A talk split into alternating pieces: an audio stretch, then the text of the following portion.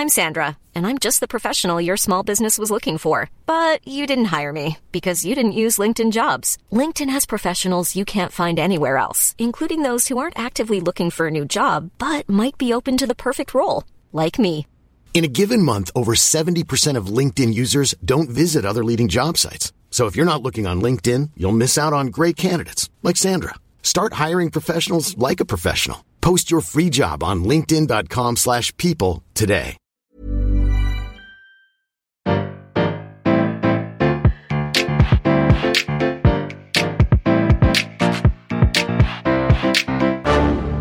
Bonjour, vous avez choisi la réponse D. Mais d'abord, écoutez la question. Aujourd'hui, on va parler de sport. Mais comme un bonheur ne vient jamais seul, on va parler sport et économie. Avec cette question. Quel est le sportif qui a gagné le plus d'argent grâce à ses exploits? Quand on pense sportif très bien payé, nous autres francophones pensons régulièrement aux footballeurs. En réalité, les golfeurs trustent le haut du classement. Tiger Woods en tête. Mais sur l'ensemble de sa carrière, le magazine Forbes nous dit que le gagnant serait Michael Jordan, avec 1,7 milliard de dollars. Mais je sais que tu essaies de me piéger, mais ça ne marchera pas. Le meilleur au jeu du pognon, c'est Gaius Apuleius Dioclès. Pour situer un peu le champion, il est né à Lamego au Portugal. Mais à l'époque, on parlera plus volontiers d'Hispanus Lusitanus, puisqu'on se situe au début du deuxième siècle après Jésus-Christ. Et bien entendu, vu l'époque, c'est à Rome qu'il va faire sa carrière. Mais quelle carrière?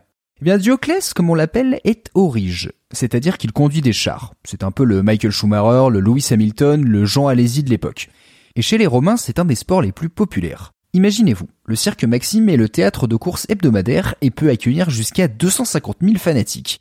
On comprend assez vite que les enjeux économiques peuvent être importants, tant pour les parieurs et autres homards charifs romains que pour les origes. Dans le cirque s'affrontent quatre factions, qui sont représentées par des couleurs, les bleus, les blancs, les verts et les rouges. Dans les tribunes, les spectateurs viennent vêtus pour supporter leur faction préférée, comme aujourd'hui on va au stade en portant le maillot du FC San Pellegrino. D'ailleurs, à la manière des hooligans modernes, ces fans ne s'affrontent pas toujours de façon uniquement festive.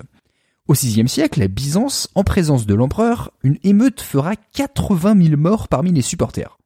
Peu avant l'époque de Dioclès, un supporter des Rouges s'est même jeté de dépit dans le bûcher funéraire dédié à son oriche favori. Nos oriches donc sont placés sur un char, considéré comme un char de guerre, et doivent faire 7 tours de piste pour une course de quelques kilomètres au total.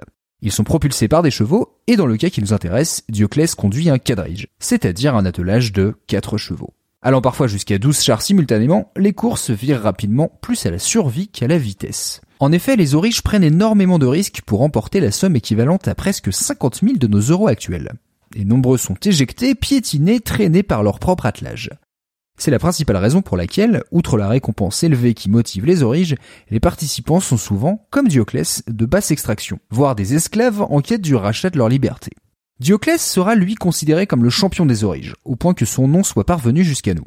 Il commence le métier à 18 ans, chez les Blancs, et remportera sa première victoire à 24 ans. Il s'engagera ensuite 3 ans chez les Verts, avant de s'installer pour une quinzaine d'années chez les Rouges. Au cours de sa carrière, il prend part à un peu plus de 4000 courses pour en gagner un peu plus de 1200. On sait même qu'il en a gagné plus de 500 dans le dernier tour et qu'un de ses chevaux en a gagné plus de 200. Mais on est ici pour parler pognon, non? Eh ben figurez-vous que le gaillard a empoché presque 36 millions de sesterces.